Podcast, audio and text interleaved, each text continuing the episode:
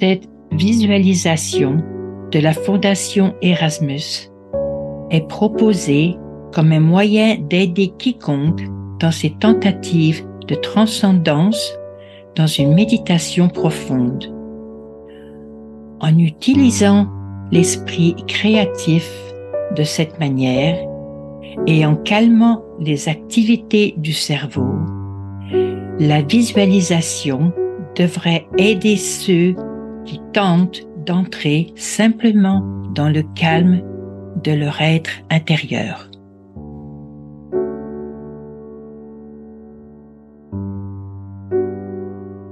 Imaginons que nous sommes un loup et nous sommes dans le nord du Canada, dans la neige,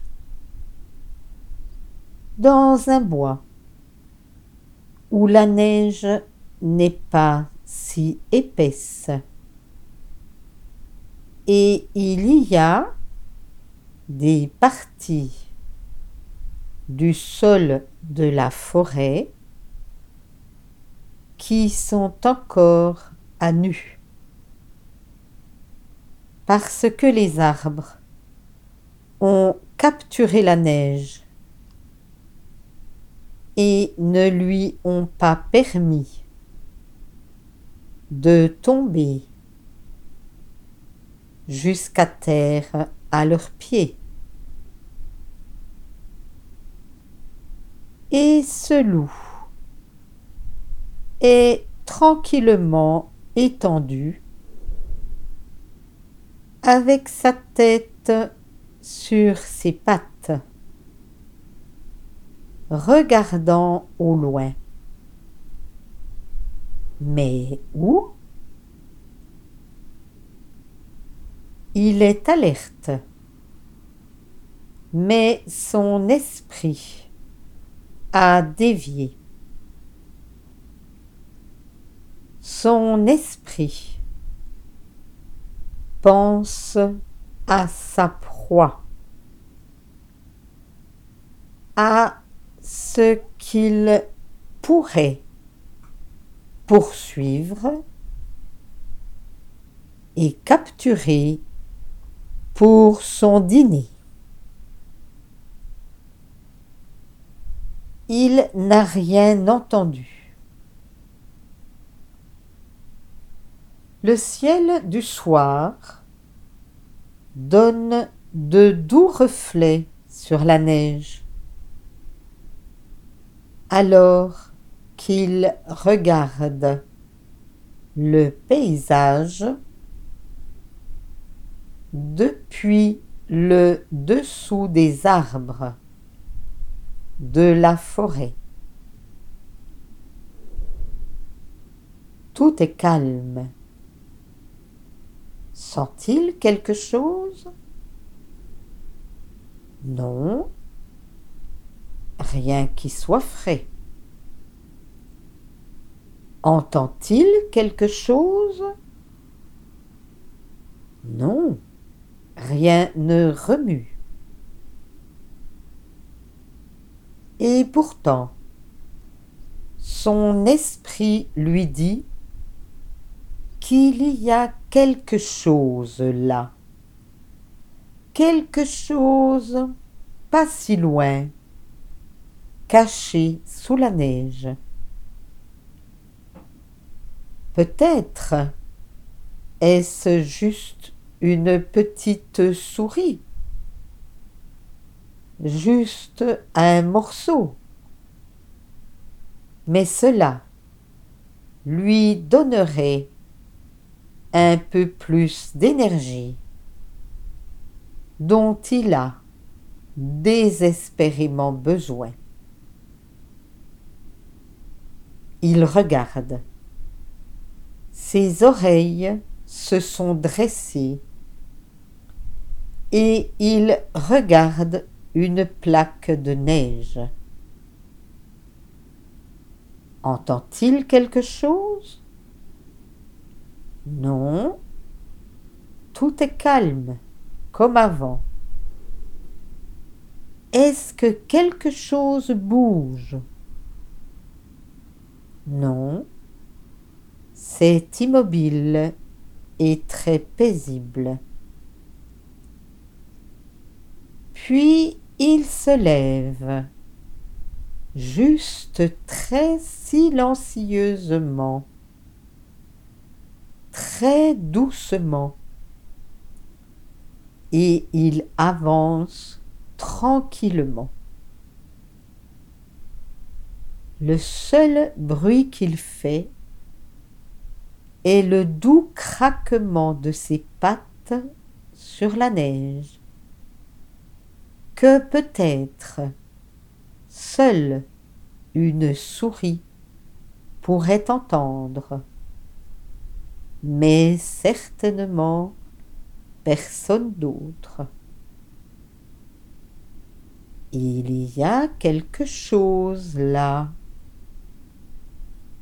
Donc, il avance un peu plus et un peu plus jusqu'à ce qu'il soit seulement à quelques centimètres de cette partie de la neige.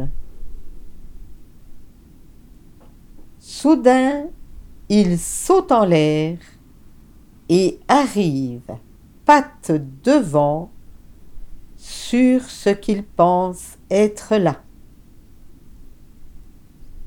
Et il y a quelque chose là. C'est bien une souris qui est morte instantanément par la pression et le poids de son corps, bondissant sur elle, la proie du loup. La souris est morte. Cela fut rapide, et le loup la mange presque aussi vite. Et la souris, son esprit, retourne là d'où il venait, dans l'esprit collectif, à la maison qui appartient à toutes les créatures telles que celle-ci. Et la souris n'a pas souffert. Elle est juste rentrée à la maison, chez elle, là d'où elle venait. Et cela est la loi. La loi naturelle qu'elles doivent nourrir le loup pour permettre au loup de vivre et à toute la nature de vivre et d'exister sur la terre. Et le loup retourne tranquillement là où il était allongé sur la terre tiède sous les arbres loin de la neige. Et il se couche, et son esprit s'évade pour penser à d'autres choses. Mais une question demeure. Comment le loup a-t-il su que sous toute cette neige, il y avait bien son dîner? C'est qu'il a utilisé son esprit. Et son esprit lui a dit beaucoup de choses, lui a dit plus de choses peut-être que son cerveau ne pourrait lui dire ni quoi que ce soit d'autre. Il ne pouvait rien sentir,